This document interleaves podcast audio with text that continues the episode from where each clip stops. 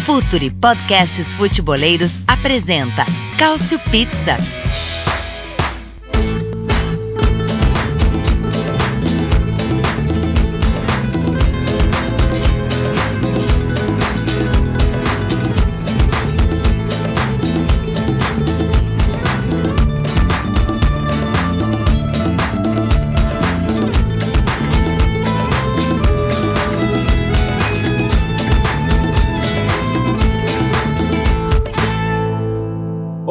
Amigos do Future FC! Olá, amigos que adoram o futebol italiano! Estamos juntos para mais um Calcio Pizza, edição 17 do seu podcast sobre o Calcio.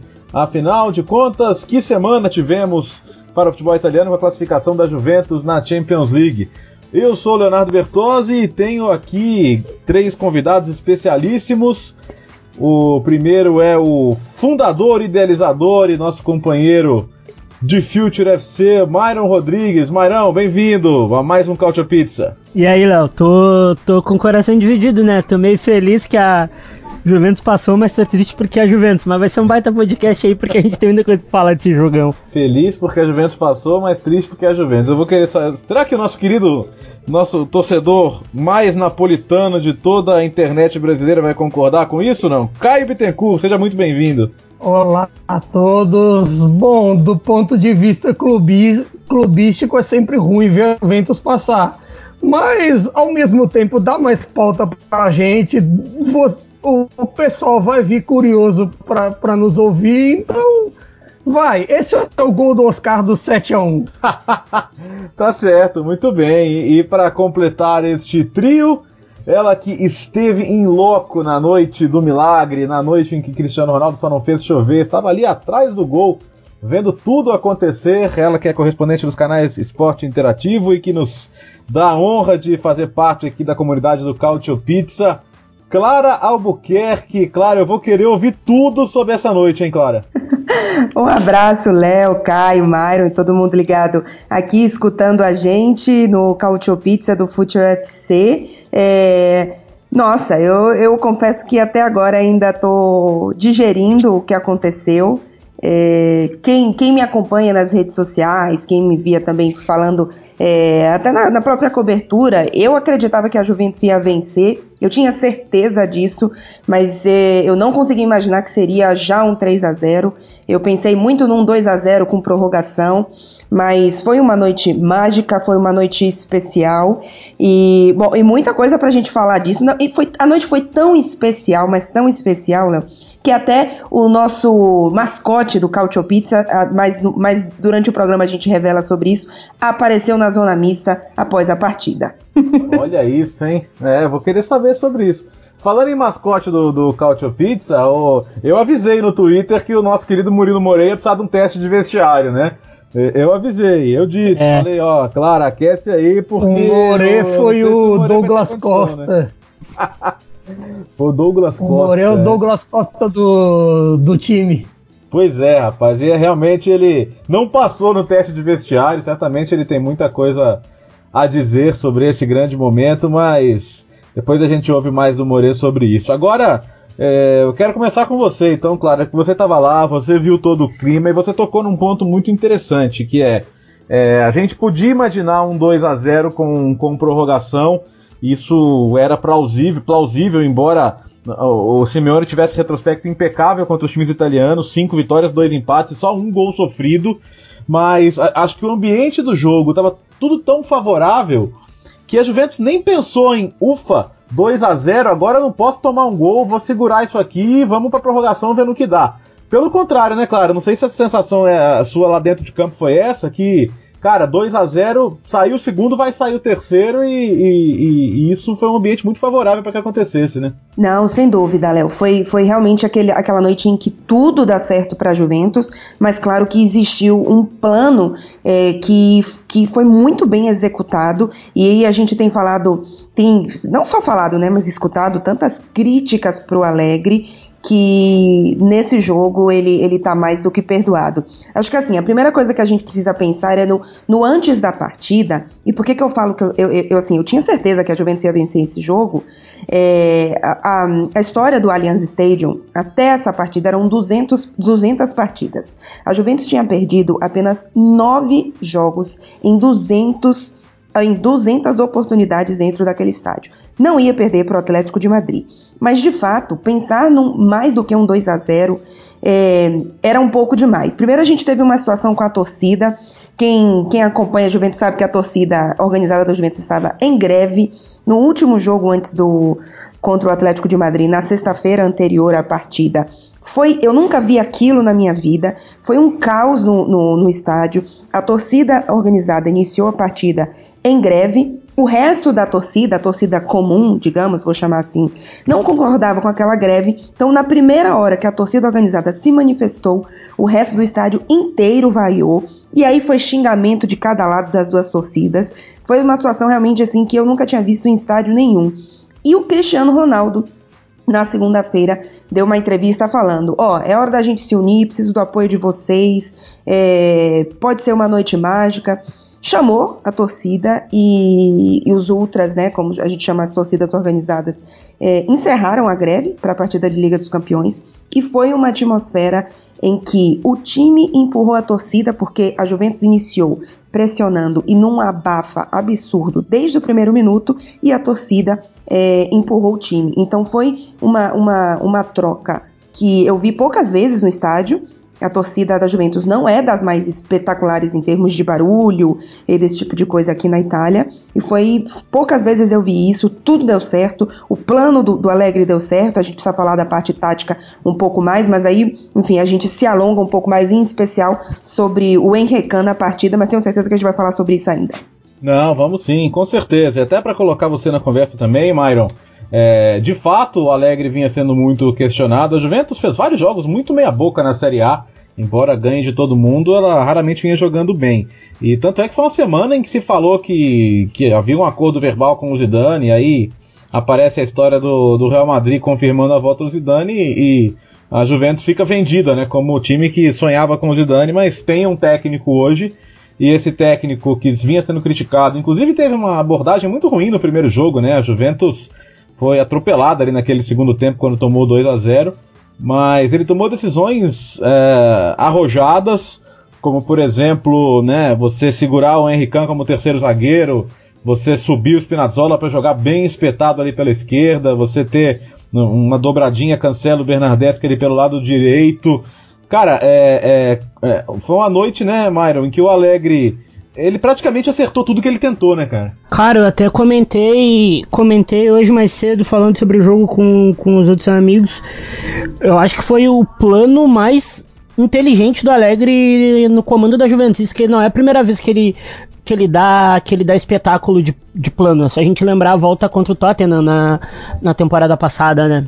Foi um o, os, os confrontos contra o Madrid quando eles eliminaram o Madrid também e, e acabaram perdendo pro Barça a final da Champions. Essa sacada do, do Khan como zagueiro para fazer cobertura de Bonucci e Chiellini, que estavam, bem dizer, como dois volantes ao lado do Pjanic o tempo inteiro, um cara meia boca como a torcida da Juventus pintava antes do, desse jogo não faria.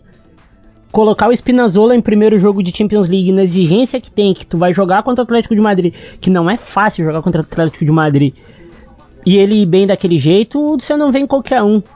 O César, o César não passou trabalho, foi o melhor jogo da Juventus. Juventus perdendo e pressionando no campo. O Atlético de Madrid ficou assustado. Acho que o segundo gol deixou o Atlético de Madrid num estado de nervos, uma coisa que a gente nunca pode, que a gente nunca viu, acho. Eu sou muito contra demitir o Alegre porque a Juventus ela ganhou uma leva, ela ganhou uma leva de fãs novos com a ida do Cristiano Ronaldo para lá que elas acham que o, o Cristiano Ronaldo é maior que a instituição e não é. E a imprensa italiana também pegou muito no pé pela eliminação contra o Atalanta. E a gente sabe que jogar contra o Atalanta não é bem assim, né? É um jogo bem complicado. E eu acho que fez até bem Zidane não ter ido. O Alegre, na minha opinião, ele é um dos treinadores mais competitivos da metade da década pra cá, né? Ou da década inteira, se for contar o Milan. Eu não consigo, eu não consigo entender o pessoal, o pessoal meio torcendo o nariz para ele. Acho que, é, é, pessoalmente, acho que é uma diferença de entender que a cultura tática do Real Madrid e da Juventus vão ser diferentes mesmo, né? É, então você está acostumado a um tipo de jogo, e é, é, o que você falou, tem gente que só, só tá vendo a Juventus hoje por causa do Cristiano Ronaldo. Então, precisa entender que a, que, a, que a coisa é diferente, que o estilo é diferente, que a maneira de jogar é diferente. Mas nem por isso ele está deixando de fazer os gols dele, né? Ele está brigando pela artilharia no, na, na Série A, com, com outros jogadores que estão super bem também, mas nem por isso ele deixa de poder fazer os seus gols, de ser determinante. Acho que isso tudo é muito importante. Ô, Caio, eu queria te ouvir também sobre isso e, e sobre o que, que você acha dessas questões, né? Principalmente de um cara que em quatro temporadas fez duas finais de Champions, ganhou quatro italianos, quatro campeonatos de quatro, quatro copas de quatro. Agora vai pro quinto campeonato e, e ganhou quatro copas. Tudo bem, perdeu essa, mas caramba, que aproveitamento. E, e ainda assim tem gente que contesta, cara. Eu tenho muita dificuldade de entender. Não sei o que, que você pensa sobre essa questão do Alegre que que acertou em cheio na estratégia aí contra o. Né, contra. Contra quem foi o jogo, gente? Contra o Atlético de Madrid, né? Contra Meu Deus! De Só isso. Eu achei Só que tava contra o brincando. Atlético de Madrid, que também fez duas finais como ele. Não é qualquer coisa. Ô, Ca- ô, Caio, pra, ver, pra ter uma ideia, esse jogo ele foi tão. Os treinadores foram tão dono do, do confronto que no primeiro deu um Simeone espetacular com 2 a 0 e com o Griezmann perdendo um gol feito, e nesse deu 3 a 0 com um show do Alegre na Casa Mata. Tipo, Bem, bem verdade disso. Claro que o Simeone te- teve uns pro- problemas, mas assim, vamos a- a abordar um pouquinho mais à frente. Mas quanto ao Alegre, honestamente, pra mim, eu vou até de lascar um negócio que o pessoal meio fã do Cristiano Ronaldo que queria derrubar ele vai talvez encrespar comigo. O Alegre hoje em dia só não é melhor que o Guardiola. Ponto. O eita, Alegre sabe mudar jogo quando, quando, quando precisa, sabe tirar o melhor dos jogadores, tanto tecnicamente quanto mentalmente, que é assim, os jogadores da Juventus entraram no jogo como se fossem, pô, 11 Cristianos Ronaldos, 11 caras assim com uma mentalidade inabalável, que assim, com um minuto os caras já estavam mordendo o Atlético de Madrid. mano, o que, jogou, o, o que jogou o Matuidi ontem, pelo amor. A Juventus não perdeu uma bola no meio-campo quase o jogo todo. Só teve um momento ali de pressão do Atlético ali no final do primeiro tempo, que talvez parecia que de repente fosse achar alguma coisa. Mas bola no meio eles quase não acharam. O Griezmann passou sumido boa parte do jogo. Muito pelo trabalho do Matuidi, até boa partida do Henrique, Chiellini Bonucci, é, cruzar a bola para eles no alto, é, pedir para eles rebaterem.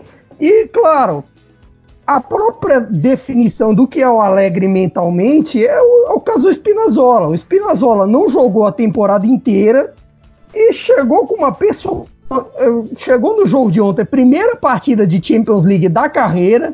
Se bobear, acho que é o primeiro jogo europeu do Spinazzola. Carece de fontes no momento. Mas se você chegar para um primeiro jogo precisando reverter um 2 a 0 que a Juventus nunca tinha revertido na história, que o Atlético de Simeone não tinha tomado, não tinha sido revertido um 2 a 0 na história do desde que ele chegou. Você chega com uma personalidade daquele jeito, cruzando bola com categoria, driblando toda hora o Arias ali na ponta. É bem, bem verdade que também é aquilo que eu falei outra vez do, dos novos jovens italianos, que eles têm uma personalidade incrível. Eu acho que o Spinazzola é parte disso. Mas o Ale- Alegre trabalhar mentalmente esses caras é, é parte de um campeão. E a parte de um campeão se nasce principalmente, acho até mais mentalmente do, do que taticamente. E nisso o Alegre é sensacional. É, e deixa até. É, Ah. Diga, claro. Não, só complementar isso em relação a essa questão mental, porque o Alegre fala isso desde o início da temporada e eu, e eu fico parecendo disco arranhado porque eu repito junto com ele. Quando o Alegre chegou na Juventus, e ele fala, né? Quando eu cheguei aqui na Juventus, é, tinha torcedor e tinha jogador que ficava branco porque ia enfrentar o Malmo. Hoje a gente entra na, na competição é, como favorito ao título. Então, é, ele mudou a Juventus de patamar em- em- na questão europeia, nesse- na história recente da Juventus. É, enfim, não tão recente assim. A Juventus tem um histórico de muita tradição, mas tem inúmeros, inúmeros é, vice-campeonatos, são sete de nove, não é isso? É, então, assim, é uma Juventus que não vinha bem na Europa, mesmo que já dominasse a Itália. E o Alegre mudou isso. O Alegre mudou a Juventus de patamar na Europa. E, e, assim, eu tenho, eu tenho talvez uma grande crítica ao Alegre e uma outra questão que aí eu acho que é um pouco mais geral, posso falar já já.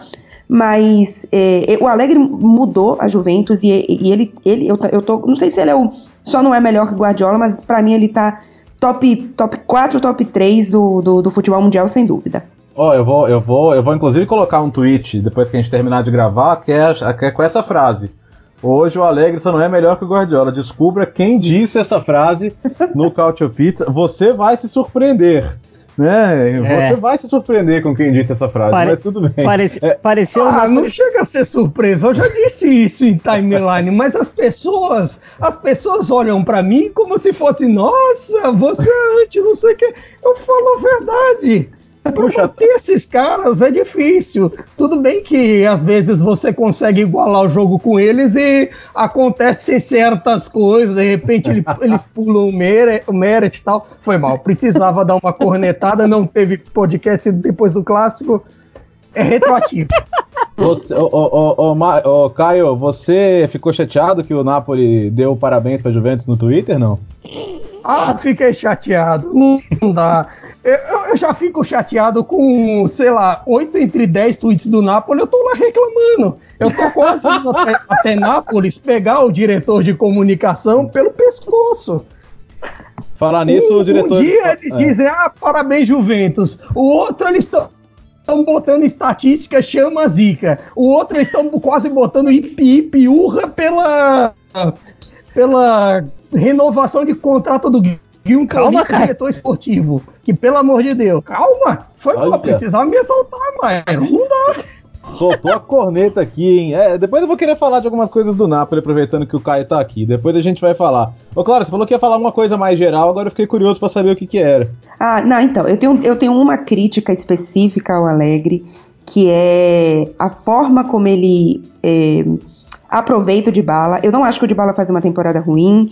É, o Dybala tem, tem crescido muito taticamente. O Alegre fala muito né, do todo campista. Acho que o Dybala tem crescido em relação a isso. Mas eu não acho que ele é um jogador para ficar em, em, em em banco de reserva para mudar jogo em segundo tempo. Ele é o camisa 10 da Juventus, o clube investiu nele para ser o futuro do clube e para mim ele tem que ser um jogador titular e o Alegre que acha uma forma de fazer ele funcionar não só como esse cara que entra no segundo tempo ou em um e outro jogo. Para mim ele tem que ser titular e o trabalho de fazer isso é do Alegre. Então essa é a minha crítica específica. E a outra, na verdade, não é uma crítica, mas é essa questão mais geral em relação a uma possibilidade do Alegre sair, é que desde que eu cheguei aqui, que eu escuto muito torce muitos torcedores da Juventus no Brasil reclamando da forma como o Alegre faz a Juventus jogar.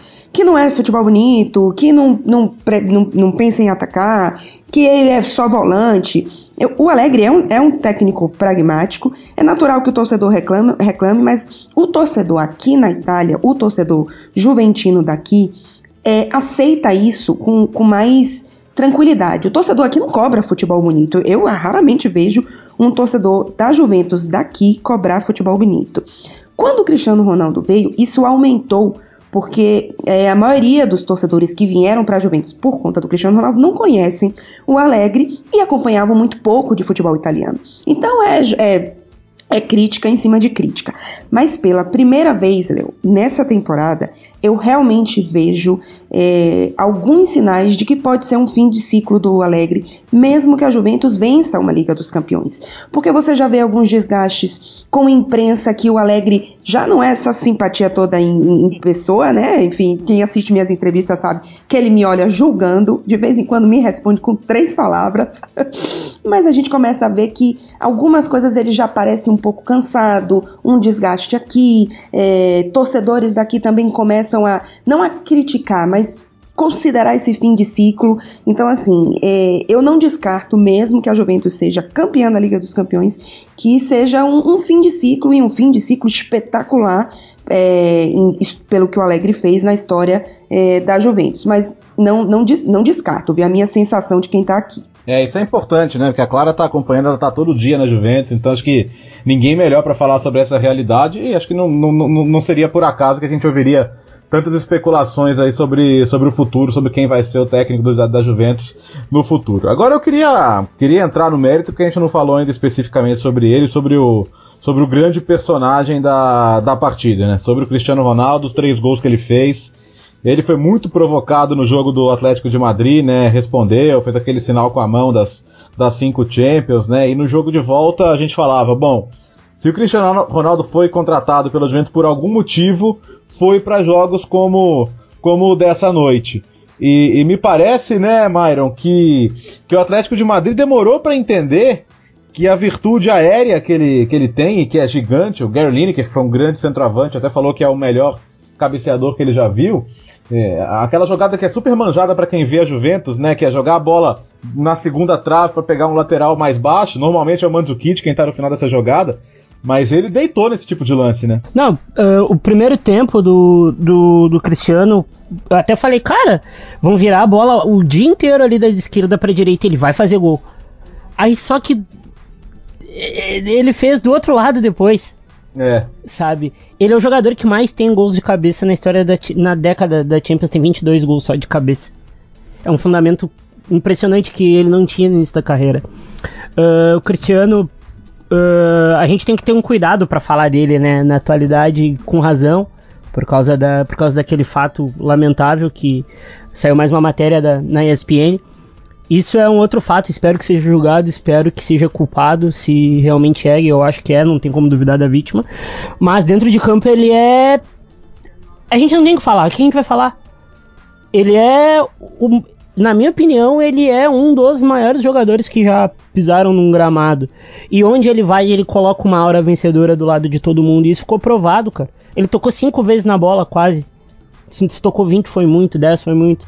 E mesmo assim ele fez três gols e jogou demais e chamou o time, deu confiança para muita gente. Ele foi contratado para isso, né?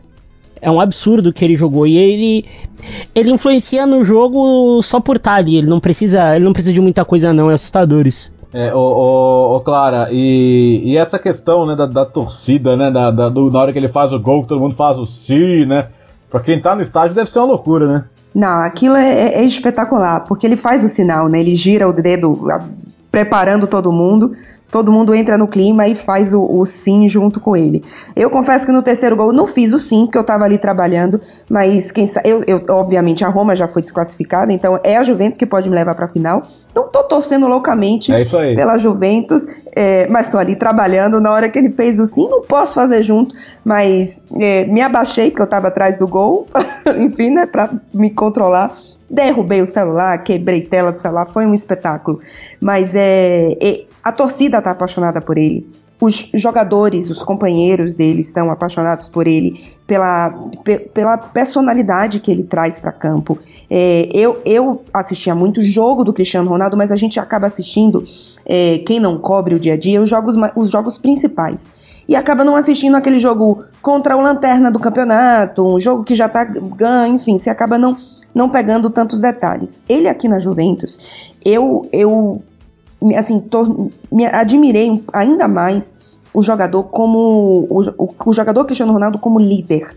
Porque eu não via tanto isso no Real, porque talvez até por, justamente por isso. Mas aqui na Juventus, é, ele ganhou muito fácil esse papel. E eu, inclusive, foi, eu, logo que acabou a partida, eu conversei com o Bernardeschi. Fez grande partida, inclusive, também. E perguntei para ele justamente sobre isso. Porque a gente sabe da qualidade do Cristiano Ronaldo, a gente sabe de todo o histórico, de todo, enfim, de tudo tecnicamente, do profissional. Mas eu queria saber do líder, porque é, ele se tornou um líder da Juventus muito rápido. E, e o, o Bernadette falou: é, ele, é, jogadores como ele se tornam um líder de forma natural. É, era um líder em Madrid e, e, é um líder aqui agora. Então, assim, é, é impressionante. Eu, eu me surpreendi, porque muitas vezes algumas coisas me pareciam arrogância e no dia a dia, quando você acompanha um pouco mais, eu passei a ver muitas dessas coisas como liderança. Então, para mim, o, o, Cristiano Ronaldo, se, se, é que é possível, mas no meu conceito, aí, meu absolutamente pessoal, ele conseguiu subir de patamar. Quem foi o mascotinho que passou na zona mista, Clara? Ah, não, precisamos falar sobre isso. O Ed, filho do Pjanic, é, é um troço de, de garoto, ele não, eu sou péssima de idade, mas ele deve ter uns 3, 3 4 anos talvez. E, e, o Pjanic passou e ele passou atrás na zona mista. E aí todo mundo chamou o, o Pjanic, é, não falou com ninguém. Mas aí quando eu vi o Edin, eu chamei o Edin na zona mista. Chamei Edin, aí ele olhou para mim. Que, que que essa maluca tá me chamando na zona mista? Todo mundo chamando meu pai, essa maluca me chama. Dei tchau pra ele, olhou pra minha cara típica de criança desconfiada, não respondeu, pegou a mão do pai e saiu correndo. Mas eu chamei o Edin na zona mista, então o jogo foi tão especial que até o Edin apareceu na cobertura. é, os filhos do, do Pianite e do Matuidi são frequentemente bajulados na comunidade do Cautio Pizza, né? A família é bom demais, né? Família é tudo. Ô, ô, ô, ô Caio, é uma dura realidade. A Juventus treina na Série A agora para jogar a Champions? Hum, talvez não. Eles vão começar a usar os reservas na Série A. Então, até o Moise Kim tá ganhando mais espaço para jogo, tanto que até jogou jogou nessa terça-feira. A, a, a, real é que eles vão rodar agora o time. Rodar, de repente descansa um pouquinho, ou então tá precisando de ritmo de jogo um aqui ali, vai e tal. Vai ser exatamente o que, o que não poupou o Cristiano Ronaldo e os outros na temporada inteira, vai se poupar agora. É, é, é verdade, é verdade. Você vai ter aí jogos, você escolheu os jogos, né? Agora, ó, falando nisso, né? Aliás, é, o garoto. Basicamente, assim, é. Olhando daqui para frente a tabela, é que assim, é que eles agora, tirando o Napoli e Lazio que já foram, eles só vão ter os clássicos para jogar. Que é Fiorentino, o derby com o Toro lá na frente, Milan e o derby de Itália com a Juve. Aí é nesses eles vão com força e os outros, ah, resolve aqui Moisiquim, resolve, resolve aqui outro lá, de repente põe o Spinazzola, por exemplo, recupera o Douglas Costa, o Alexandro, e aí... Ai, que inferno! Passando a. Opa, tá, tá, tem alguém reclamando aí. Ah, a mãe. Manda um beijo pra sua mãe aí, Myron, por favor. Mãe, ela te mandou um beijo. Obrigado, boa. Participação especial aí da mãe de Myron Rodrigues nessa edição do Couch Pizza, que maravilha. É, tá certo. Olha, até me perdi agora aqui. Não, Falamos de família, é. família é tudo, né? Família é tudo, tá vendo aí? Os filhos, os filhos dos jogadores, a mãe do Mário, tá todo mundo participando hoje. Ô, ô, ô Clara, um abraço garoto... pro meu irmão inteirista. Ah, um abraço pro irmão do Caio inteirista. Ô, ô, ô, Clara, esse, esse garoto Moise Keane, ele tá comendo fermento, não? Porque na, na, na Sub-19 ano passado ele não tava desse tamanho, não, hein? Nossa senhora, eu também tomei um susto. No, na sexta-feira já tinha visto ele em campo, né? Eu fui pra partida. É, mas ó, como ele é querido pela torcida, inclusive, é, ele, é muito, ele é muito forte realmente. É, tá, tá, tá ainda maior, tá, tá tomando fermento ali, tá treinando com o Cristiano Ronaldo, amigo. Tem que, tem que tentar alguma coisa. Ô, ô, Myron, nossa dupla, hein? Kane e Cutrone, hein? Vamos fechar, não? Fechamos já, ninguém segura aí. Os, o Zaniolo ah. por trás ali, ó. Não tem ruim. Pronto. Daqui a pouco vamos falar. Essa semana tem convocação da, da Itália e tem muita gente aí pedindo espaço. Bom, gente, falamos bastante de Juventus. Vamos esperar aí o sorteio, né? Vai vir certamente um grande confronto pela frente. Podia vir o Porto aí para vingar a Roma, né? Ficaria todo mundo feliz. Mas tudo bem, a gente vê na sexta-feira. É, gente, tem Milan e Inter esse domingo, hein? Um é o terceiro, outro é o quarto. O Milan passou a Inter. É, confronto direto, a Roma tá de olho, a Roma pega a Spal, né? Ou seja, vai ter a chance de encostar aí no sábado nos dois times que brigam diretamente com ela pela classificação para a Champions League. É, o Milan, numa sequência impressionante de resultados, não tem jogado tanto essas coisas não, né? Mas os resultados têm vindo, o Gattuso está feliz, nosso querido Piontek fazendo os gols, e do outro lado a Inter, que vai ter jogado na quinta-feira, talvez você esteja ouvindo e já saiba o resultado, mas já vai ter jogado na Liga Europa, e tem muitos problemas físicos também, né? Além da questão extracampo do Icardi que não se resolve, é, mas ao contrário do Milan que tem a semana cheia, a Inter vai jogar com um intervalo aí bem pequeno. Queria um panorama seu aí, Myron. O que, que dá pra gente esperar desse clássico, desse derby? Quem que você acha que vai terminar na frente? Enfim, toda. Milan Inter, o, o, o tema é todo seu, meu caro. Eu tô. Porque eu sou supersticioso, né? Quem me segue no Twitter e sabe que eu sou supersticioso, mas vou ter que quebrar a superstição e dizer que o Milan é favorito depois de muito tempo, cara. Milan é favorito ao clássico.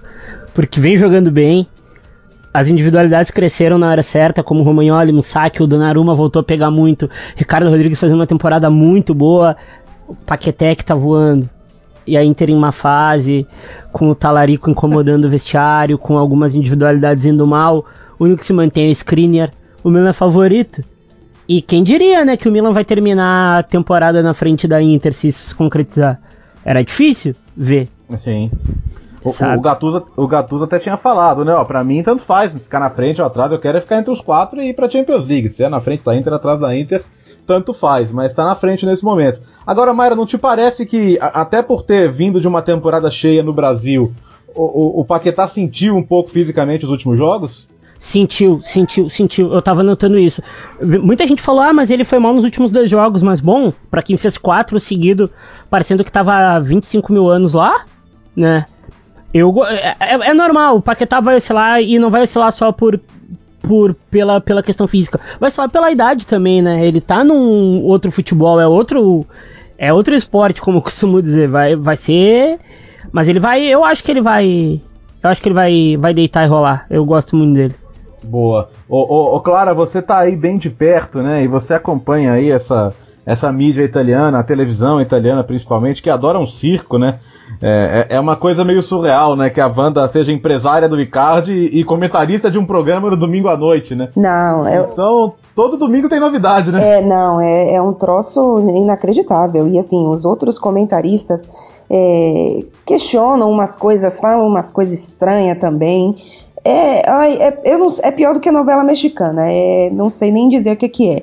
Ah, eu tenho várias críticas à banda também, a forma como ela é, se comporta como empresária em relação ao Icardi. É, é uma, eu não consigo nem entender como uma situação com um jogador como o Icardi, em termos técnicos, em termos de história na, na Internacional, consegue chegar a, a esse ponto. E, e, e, por mais que a Inter tenha vencido diversos jogos sem o Icardi, é, isso mexe com o time, não tem para onde correr. Então, assim, é, eu tô com, com o Myron, que é o Milan é favorito pro clássico, e, e é o momento do Milan é, de fato, é, ganhar esse momento, não só o clássico em si, mas ganhar esse momento de essa vaga é minha e, e, e sabe, e, e, garantir essa, essa Liga dos Campeões. Que, Mário, inclusive, quero cobrir o Milan na Liga dos Campeões. Ah, tá vendo? Ó, é, porque... Vai acontecer, vai acontecer. Aí eu é. vou te mandar o um dinheiro pra me comprar a camisa do Paquetá e me mandar pra cá. ah, não, mas faço isso com prazer. Vocês tá bom. Da, vocês lembram no começo da temporada, nas primeiras edições Começou do Cautio Pizza? como a... piada com é. Iron virou é, realidade. A, a, Clara, é. a, Clara, a Clara falava, não, não acompanha tanto Milan, porque só acompanha a Champions e tal. Vai tá maldade. Vai ser obrigada. Vai ser obrigada. Ah, que bom. Aliás, o Milan na Champions, a casa do Milan é a Champions, né não, Myron? O, eu já falei, se não existisse o Milan, talvez o futebol italiano em, em questões europeias seria tipo o futebol paraguaio para América Latina. Olha, aí é realmente o clubismo falou bastante alto agora não na é? fala na fala de Myron Rodrigues. Mas, mas eu não bem. menti, cara. ai, ai, deixa, deixa eu pegar alguém neutro aqui, pelo amor de Deus. Ô, ô, ô, ô, Caio, como é que você tá vendo essa situação do derby, né? Esse Milan que tá muito sólido hoje nos resultados e essa Inter com, com tanta dúvida sobre o futuro, né? Acho que até hoje ninguém tá muito convencido de que o Spalletti vai emplacar outra temporada. Tem o caso Icardi, ao mesmo tempo tem o, o Lautaro respondendo bastante, ele tá jogando muito bem o Lautaro as últimas partidas. Mas como é que você está acompanhando? Você está com medo do, do, do Milan alcançar o Napoli, não? Rapaz, eu acho que essa é a verdadeira questão do campeonato do Milan. Né? Nem se classifica mais para Champions. É se, alcan é se alcança o Napoli, que é relativamente possível em vista como o Napoli está tratando o campeonato. Vista longe da Juventus por um período tão longe do Milan que até largou. Aliás, so sobre o Milan, Milan vem, vem na crescente, vem voltando aquela mentalidade. Parece que a mentalidade vencedora tá voltando a Milão e a, ao, ao lado rossoneiro de Milão e ao lado Nerazzurro é nuvem negra. Só que a, até o derby de domingo, em, vai, talvez dependa muito desse, desse, desse eliminatório com, com o Frankfurt. Com tanto desfalque e o, e o Frankfurt bem na Bundesliga, de repente uma eliminação se torna aceitável dependendo da maneira. Mas se, por exemplo, a Inter vai lá, ganha, classifica, aí eles vão com outro ânimo no derby. Porque sejamos francos, independente do que aconteça na Europa League, o Milan tá talvez assim, é o primeiro derby em, sei lá, uns 3, 4 anos que o Milan entra como favorito. Que o Milan é, entra num momento superior à Inter, o que não vem acontecendo mesmo com a Inter não tão bem, mas o Milan estava pior. Então o Milan tem que aproveitar esse momento e de repente ganhando esse derby é quase um bilhete para a Champions League. Champions eu tô, eu tô voltando. Porque vence um confronto direto, já espanta um rival, manda a Inter assim de, vo de volta para a briga ali com Roma, com Lazio, até a Atalanta que deu uma queda nos últimos jogos e se impõe.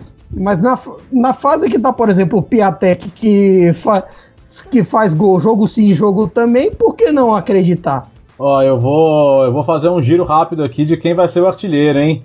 Quero ver quem acerta, hein? Tá boa a briga, né? Colharela, Piontek, CR7, é, Zapata também, né? Uh, o, o, Clara, o, o, Cristiano talvez fique fora de muitos jogos né, nessa reta final por causa da Champions. Você tem, você tem um, um favorito aí para essa corrida de artilharia, não? Então, se não fosse por isso, eu diria o Cristiano Ronaldo fácil, mas o Quagliarella tá com hoje com um gol a mais, né? E o 20. Piatek tá em, empatado com o Ronaldo, os dois têm 19. Eu vou de Biotech, viu? Que eu acho que o Paquetá vai fornecer muito a ele. Você também, Caio? Eu vou manter o meu palpite do Cautio Pizza número 2 e vou com o Cristiano. É verdade, é, a gente fez essa pergunta logo no comecinho. E aí vou lembrar quem não tá aqui, né, o nosso Nelson Oliveira, porque ele foi o primeiro a ver o potencial do, do Piontek, né? Ele falava sobre o começo dele na, Copa Itália, né? Os gols das primeiras rodadas e. O poker e... no Virtus em te... É, Virtus? é, não, o... não foi no Virtus, foi, acho que foi em outro. Lete, né? Não foi lembro. no Lete. Foi no Let. Se não me engano, foi no. Isso, o Vitus foi para que eles rodaram. Mas é isso. E, e quem que, o Mário vai falar que é o Piontek, não vou nem perguntar, não. não, eu ia falar que era o Vovô Qualha, cara. É, Vovô Qualha? Pô, não vou, meu. Ah, campanha, vo, campanha Vovô Nazurra tá bombando aqui. Ah, daqui a, pouco, daqui a pouco vamos falar sobre isso, hein? Antes da gente falar então sobre esse tema de seleção. E a Roma, hein, gente? Puxa vida. Alguém está surpreso com a eliminação da Roma? Não, né? Todo mundo sabia que 2 a 1 Eu avisei que. É, 2 a 1 era uma vantagem pequena, o Porto tinha toda a condição de virar. Como de fato virou no pênalti bobo do Florenzi, né, gente? O Florenzi fazia aquele pênalti no finalzinho do jogo. Pelo amor de Deus. Mas a Roma saiu, o Di Francesco saiu, o Monte saiu, o Claudio Ranieri, o filho ilustre de Roma, foi ressuscitado no futebol italiano, né? Ele que até teve uma boa campanha com a Roma ali 10 anos atrás, 9 anos atrás, quando, quando o Mourinho foi campeão com a Inter, mas vem de um trabalho muito ruim no Fulham e outro no Nantes também, né? Então uma escolha bem questionável. Mas antes de ouvir a opinião dos companheiros sobre esse momento da Roma, eu vou ouvir o nosso romanista por excelência aqui, o nosso companheiro, meu companheiro de canais ESPN e nosso companheiro aqui no Cautio Pizza, o Jean Odd, que nos gravou então um comentário para falar sobre tudo o que aconteceu com a Roma nessas últimas semanas. Fala aí, Jean. Salve amigos do Cautio Pizza, é um prazer participar de novo com vocês. Bom, em relação a Roma, eu acho que tudo que aconteceu nas últimas semanas era mais ou menos previsível, né? A partir do momento que o time tomou aquele gol no jogo de ida contra o Porto, acho que já era previsível a, a eliminação, infelizmente, pelo que o time não vinha jogando, né? E se a Roma fosse eliminada da Champions, como foi, também era de se prever a queda do Eusébio de Francesco e aí, por consequência, do Monte, né? Que a gente já sabia até que com a possível saída do Di Francesco, o Monte iria junto, ia buscar um novo destino. Eu acho uma pena porque acho que até pelo fato da Roma não ser o time mais rico da Itália, né, não ter mais recursos do que alguns dos seus rivais, a Roma precisava encontrar um caminho diferente aí com gente competente para trabalhar com jovens, né, com jovens jogadores, seja é, sabendo quem contratar, seja sabendo usar esses jogadores dentro de campo e por isso acho que as apostas no Monte e também no Di Francesco fizeram sentido, mas indiscutivelmente não deram certo, né? Eu acho que se a gente olhar bem para o que aconteceu, ok, o time chegou a uma semifinal de Champions League, mas chegou a uma semifinal de Champions League também muito por conta do Alisson, né? É bom lembrar do que aconteceu naquela Champions, o feito extraordinário, uma das maiores vitórias da história da Roma contra o Barcelona, mas valeu muito mais por aquele episódio do que exatamente pelo que o time jogou nessas temporadas com ambos. É, acho uma pena, a Roma perdeu uma oportunidade e infelizmente não parece querer apostar nesse caminho mais na hora que traz o Ranieri de volta, né? O Ranieri é querido por parte da torcida porque ele ama Roma e isso não se discute, né? Ele é romanista. A gente já viu aí no, no jogo de estreia contra o Empoli as faixas, né? Ave, Cláudio e tudo mais, mas a, a verdade é que eu acho que não é uma escolha das mais legais. Não que eu duvide que ele leve o time à próxima Champions, acho que até ele pode conseguir uma quarta colocação no campeonato italiano, até porque, desculpa aí, mas não acho que Milan e Inter estejam jogando tanta bola para a gente ter certeza sobre ambos na próxima Champions. Então acho até que ele pode conseguir esse feito. Só que se ele conseguir esse feito, ele vai permanecer no comando e, sinceramente, eh, não acho que é o caminho que a Roma deveria trilhar para tentar finalmente vencer algum título importante aí na próxima temporada, né? Eu acho que seria muito mais interessante apostar na inovação, apostar num caminho alternativo, porque querer competir na, com, com modelos tradicionais contra clubes muito mais ricos acaba ficando difícil.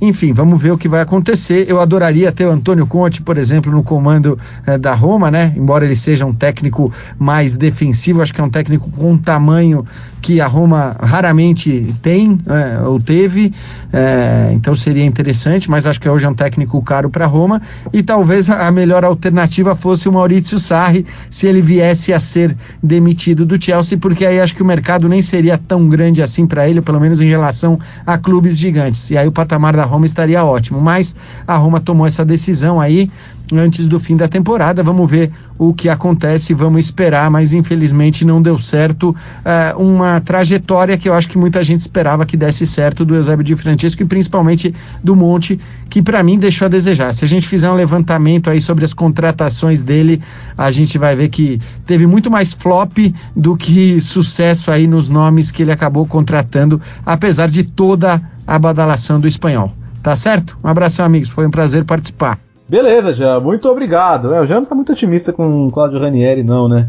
Ô, ô Myron, e, e se o Ranieri consegue levar a Roma pra Champions, você acha que ele fica? Ou você acha que não é uma coisa para se pensar, que a Roma tem que ter um, um outro tipo de abordagem aí pro futuro? Eu acho que eu acho que é o é, apagador de incêndio, massa, aquele que vai vai ali tentar um negocinho, se colocar na Champions ótimo, se não colocar também, tanto faz, eu acho que tem que ir para outro. Eu acho que para iniciar esse projeto da Roma, que tomara que pare de focar em só ganhar dinheiro, ganhar dinheiro, ganhar dinheiro, esse homem seja o Sarri, porque o Sarri, pelo visto, não vai ficar na Premier League, né? Tem que ser o Sarri para tentar implementar uma visão de futebol grandiosa como foi no Napoli, porque a Roma merece isso, né? Eu acho que a Roma tem que ter isso. A, a Clara viu de perto também, né? A Clara testemunhou então a eliminação da Roma e Ô, ô, Clara, você também tava com a sensação não? Quando você chegou lá que, hum, não vai dar? Eu não tinha tanta certeza, Léo, mas quando o De Roça saiu, eu, eu, eu tava fazendo a cobertura junto com o Arthur Quesada, que é o nosso correspondente é, em Portugal. O De Roça saiu, eu falei, a Roma não aguenta, a Roma não é, se mantém em campo sem sofrer um gol e sem desmoronar, sem um De Roça em campo. É, acho que hum, esse, o time atual sem uma, uma liderança, como, liderança como é o De Rossi, desmorona. Acho que o, o pênalti no fim foi. para mim faz parte desse, desse pacote e eu tô com o Myron, acho que o Ranieri vem para apagar incêndio, o Di Francesco não era inclusive tão criticado assim pelos torcedores aqui, mas ele pagou pagou o pato, né? Pagou pelo, pelo, pelos erros de muitos erros e aí ele foi o, o o, o responsável, o responsável não, o culpado e o que dava para fazer. Mas é, eu tô com o eu concordo bem aí com essa visão de quem sabe um Sarri vindo para colocar uma mentalidade diferente né, nessa Roma, porque inclusive é, já, o Totti já saiu, o De Rossi vai sair em, em breve. É, eu é, acho até possível que seja, infelizmente, a última temporada dele. Ô Caio, vou falar bem claro aqui. O, o Monte fracassou ou ele não teve tempo suficiente para fazer a revolução que esperavam dele? Talvez ele não tenha. Talvez os dois. Ele não tenha tido tempo e, assim, as condições de temperatura e pressão da Roma, o ambiente todo em ebulição lá, talvez não tenha ajudado. Um elenco que ele não, não montou tanto. É bem verdade que as contratações dele também não colaboraram. Assim, se você for olhar as grandes contratações dele, Wunder e algumas outras, é contado alguma que assim seja uma unanimidade dessas duas janelas que ele teve na Roma. Em, em compensação de flops como Marcano, tem muito. Cristante, bastante. É, então, agora, assim, é. é complicado. É complicado complicado você, você não ver como um fracasso, mas ao mesmo tempo eu vejo que Palota não ajudou muito, esse negócio de fair play, assim, que você tinha que vender também uma hora, numa dessas você tem que. De, de repente, ah, vende uma aí. Aí tinha que vender uma na Engolan. Você não constrói projeto esportivo tendo que vender toda hora você não se mantém em Copa Europeia tendo, não tendo um time claro. Não adianta você pensar que ah, uma temporada é o Alisson, na outra é o Olsen. O Olsen até que é ok, mas ele não é um Alisson que te garante vários pontos por temporada, como garantiu a Roma na Champions na temporada passada. E agora é, é sente falta defensivamente. Então, assim, é complicado. E, e, tem um detalhe, né, Myron? Alguns nomes que deveriam resolver por exemplo, sai o Nainggolan, sai o Trotman, que nem queria sair, né? Foi uma venda que a Roma forçou. É, você dá uns tiros ali que não podiam dar errado, né? Quando a gente fala, por exemplo, em Zonzi, Pastores, você acha que a Roma cometeu erros de avaliação com esses caras ou eles que decepcionaram mesmo? Te lembra, né, que eu falei desses caras que iam sair e tal, e isso aí pesa, mano? Questão social é gigantesca. Até a gente não sabe, né, até que ponto a culpa é do Monte, né? Porque tem esse negócio do fair play. Eu aposto que fair play, o Monte não queria vender esse tanto tempo de gente, mas muita gente decepcionou. Eu ainda acho que a sacada no Zaniolo foi um tiro no escuro que talvez com outro treinador que outro treinador e outra pessoa não teria visto, sabe? Mas contratações foram muito muito muito não tinha a cara da Roma, muito menos a do Monte, assim, foram nomes absurdos. É, é, é, tudo errado isso, é tudo errado isso. Tipo, foi decepcionante. Pois é, tá agora. Fala, eu fala, vejo fala, assim também um dedo do Palota nisso. Às vezes é alguma questão ali com os senadores do elenco, ali o Zeco, o próprio De Rossi, mas ele não é tanto de, de intriga assim, mas algum, alguns outros e, e também esses mesmos senadores chegaram e decepcionaram. O Zeco mesmo, ele, ele se preocupou o jogo inteiro com o Porto em brigar com o Pepe, até com uma bela cena é, concorrente a melhor ator coadjuvante no Oscar, do que jogar bola, fazer gol. E isso que, que em Champions League o cara cresce. É verdade, hein? Pois é. Olha, é, eu queria, como último assunto, gente, colocar a seleção que vai ser convocada, né? A primeira convocação do ano, o Roberto Mantini vai iniciar então as eliminatórias da Euro 2020 depois de uma experiência, na minha interpretação, positiva. A Itália fez alguns bons jogos na, na Nations League, o jogo fora de casa com a Polônia, mesmo 0 a 0 com Portugal. Então acho que já tem um avanço em relação a, a, ao péssimo cenário que a gente viu antes, né? A ausência de Copa do Mundo e tudo mais. Agora, algumas coisas mudaram no cenário em relação a, a, ao final do ano passado. Por exemplo, a ascensão do Zaniolo, que é indiscutível, e aí o Mantini tem muito mérito de ter chamado o Zaniolo ainda antes dele estrear na Série A, né, o que deixou muita gente de cabelo em pé. É, a gente teve essa semana o Spinazzola e o Bernardeschi fazendo partidas de gente não grande, de gigantes na, na Champions pela Juventus. E a questão do camisa 9, que é a mais polêmica, né? Porque a Itália teve um problema de gol na Nations League, é, me parece muito aberta. O Belotti agora voltou a jogar bem, ainda distante do, daquele cenário quando ele foi o grande destaque da Série A, mas acho que é pouco ainda para ele retornar. Só que tem um jogador que o Mantini é meio paisão, ele chamou num primeiro momento, depois pareceu desistir, não jogou bem a primeira parte da temporada e agora tem feito gol, 5 em 7 jogos na, na Ligue 1 desde que ele foi para o Olympique de Marselha. Claro, Albuquerque, o Balotelli é sempre assunto aí na Itália, né? O que estão falando aí sobre essa possível volta Balo... à seleção, enquanto o Myron vibra aí com a citação do nome do Balotelli? é, então, ele, ele é um, um, jogador que, que mesmo quando não tá é, muito na assim, com números e, enfim, jogando bem. Ele, ele tá sempre na mídia, ele, ele é um cara que chama muito é, a atenção. Eu, particularmente, eu não gosto. Eu acho que ele, ele é muito irregular, é para você confiar, é para você trazer no momento que você tem um momento tão importante de, de renovação. Eu, eu, eu, tenho um pé atrás, eu confesso. Eu não, não sei, acho que eu não, não, não, não daria mais uma chance, não. Já deu uma, já deu mais de uma. Tá bom, eu não sei não. Aaron, você que é fã, você daria mais uma chance? Porque tem o Balotelli também. Que ele já teve chance na seleção, é brincadeira, né? Cara, eu amo, eu amo Mário Balotelli como pessoa, é um ser humano fantástico. Eu queria muito que fosse meu irmão mais velho, inclusive, apesar dele ser mais novo que eu.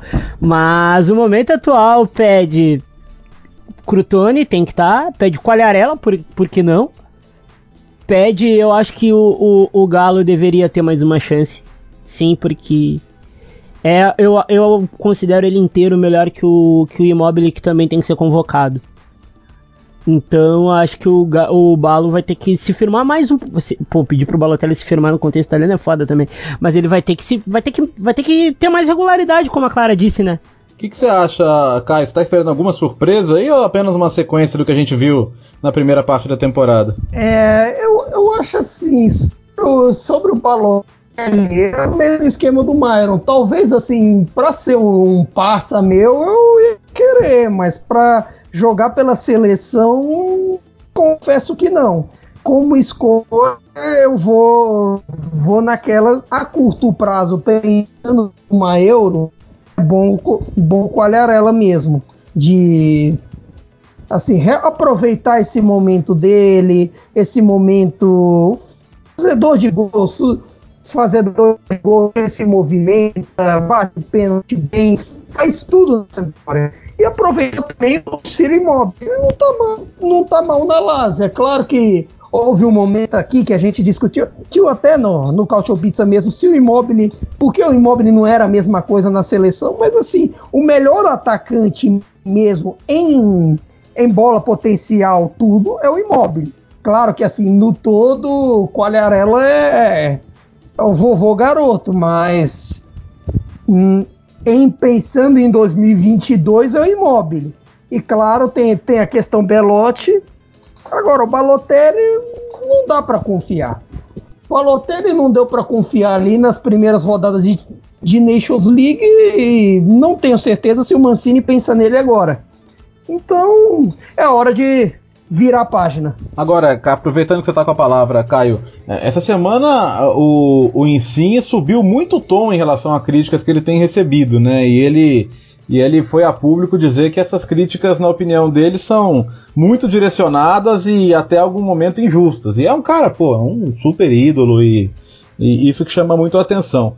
Você entende que isso tem a ver com essa proximidade aí do início formal do trabalho dele com o Mino Raiola, você você se preocupa com isso de alguma maneira, né? Que, que o, o vire daqui a pouco um desses casos aí de racha com o clube, de jogador que usa muito a imprensa para colocar algumas situações, que nunca foi muito o perfil dele, né, Caio? Nunca foram. Tudo bem, e, o, e o Insigne acertou muita coisa de graça. Ele já foi vaiado até injustamente de graça, chorando em banco de reserva. O mulher já, já aguentou muita coisa de graça. Até entendo, por exemplo, é, ele chegar a esbravejar contra isso. Tudo bem que ele não esbravejou. Às vezes se aumenta muita coisa também. Mas uma vez que você tem um jogador do Mino Raiola no time, normalmente quem é aqui, os inteiristas do grupo, os juventinos, o Myron, até os romanistas também, quem tem jogador do Mino Raiola no time é que nem você ter uma coisa apontada na tua cabeça. Um, algum momento ele vai chegar e vai soltar. É, jogador do Mino Raiola e bunda de bebê é a mesma coisa, não dá para se esperar.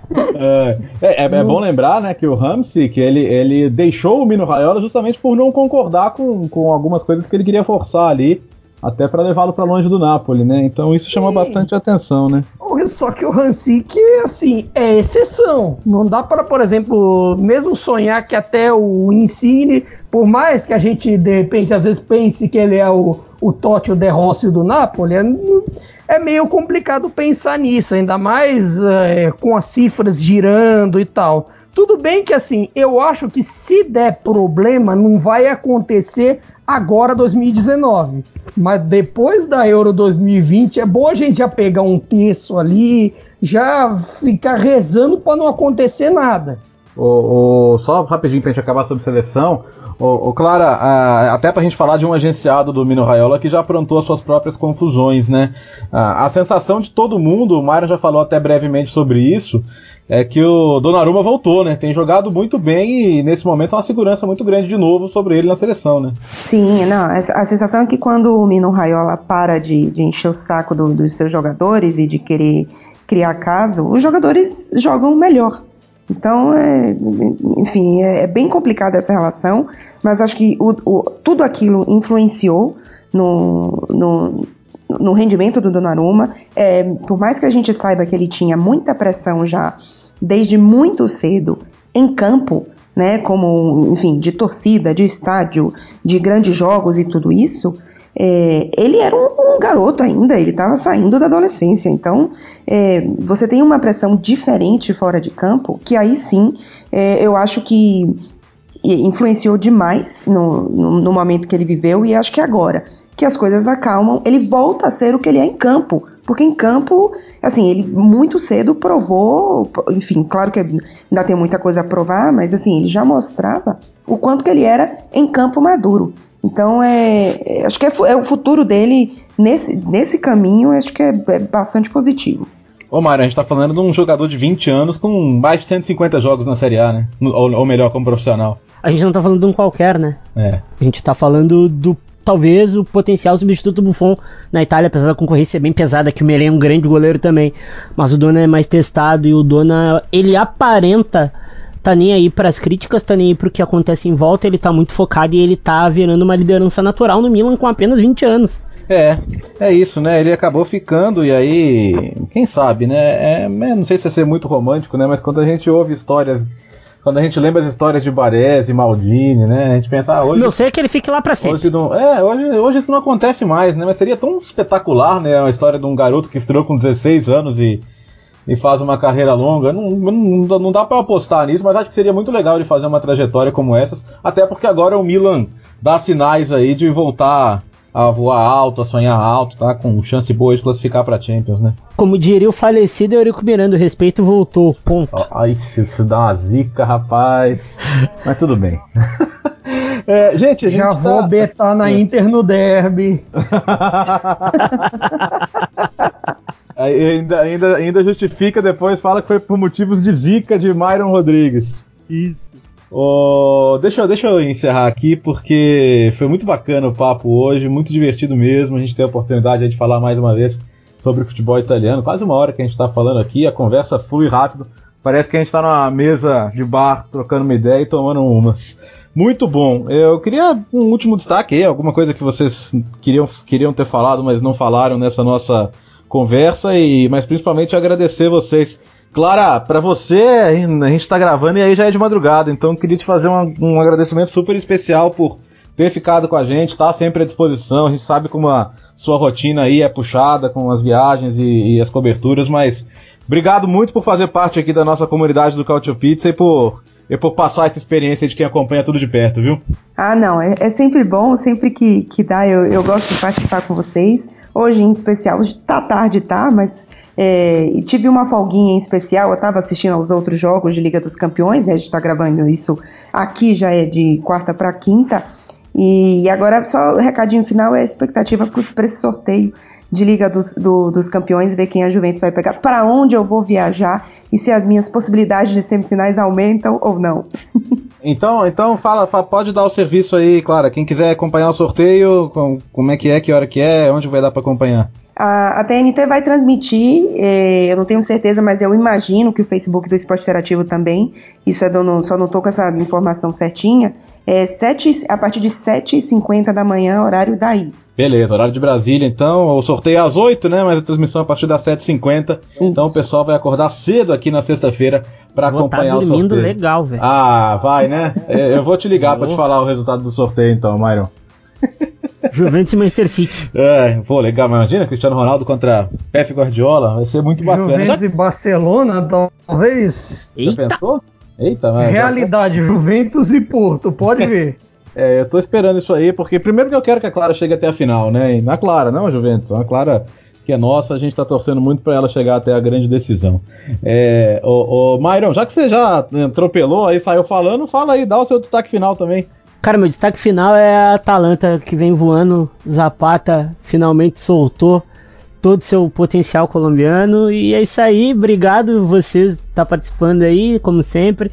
Obrigado, obrigado, Léo. Obrigado, Caio. Clarinha, deu pé quente aí de novo. Juventus vai até a final, vou torcer, juro. Olha isso. Boa. Aí, tá vendo? O Couch Pizza é um grupo unido. A gente só tem algumas diferenças filosóficas futebolísticas, mas a gente se gosta muito. Caio, obrigado por participar, ainda mais de última hora, né? Já que o More falhou esse teste de vestiário aí, tá devendo pra gente essa participação. E obrigado por ter mais uma vez abrilhantado aí o nosso Cautio Pizza, meu amigo. Eu é quem agradeço, é sempre um prazer participar. Como último destaque, em vez de cornetar o Napoli como sempre, eu vou destacar a luta contra o rebaixamento. A luta contra o rebaixamento tá tão boa, ou até melhor, quanto a da, da Champions League. Em vista foi-se no escuro que tá para Genoa, Cagliari, Udinese, Spal, Empoli, e até, até mesmo o Frosinone tá ameaçando ali alguma coisa.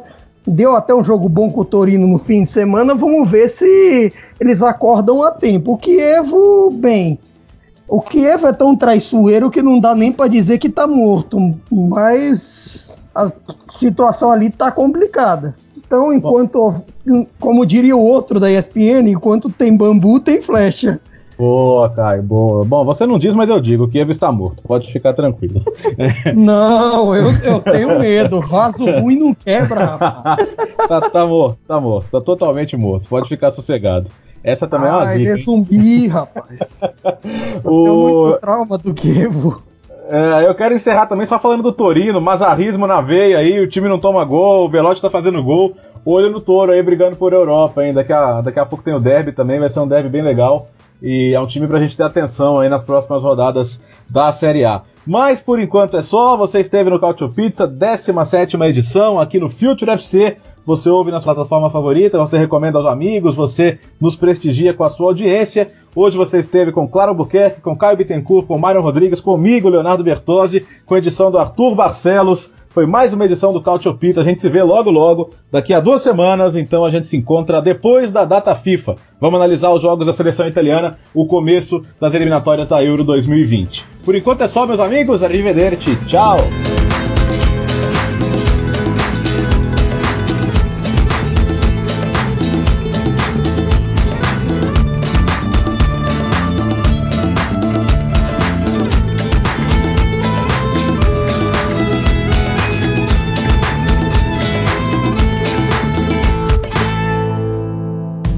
Futuri apresentou Cálcio Pizza.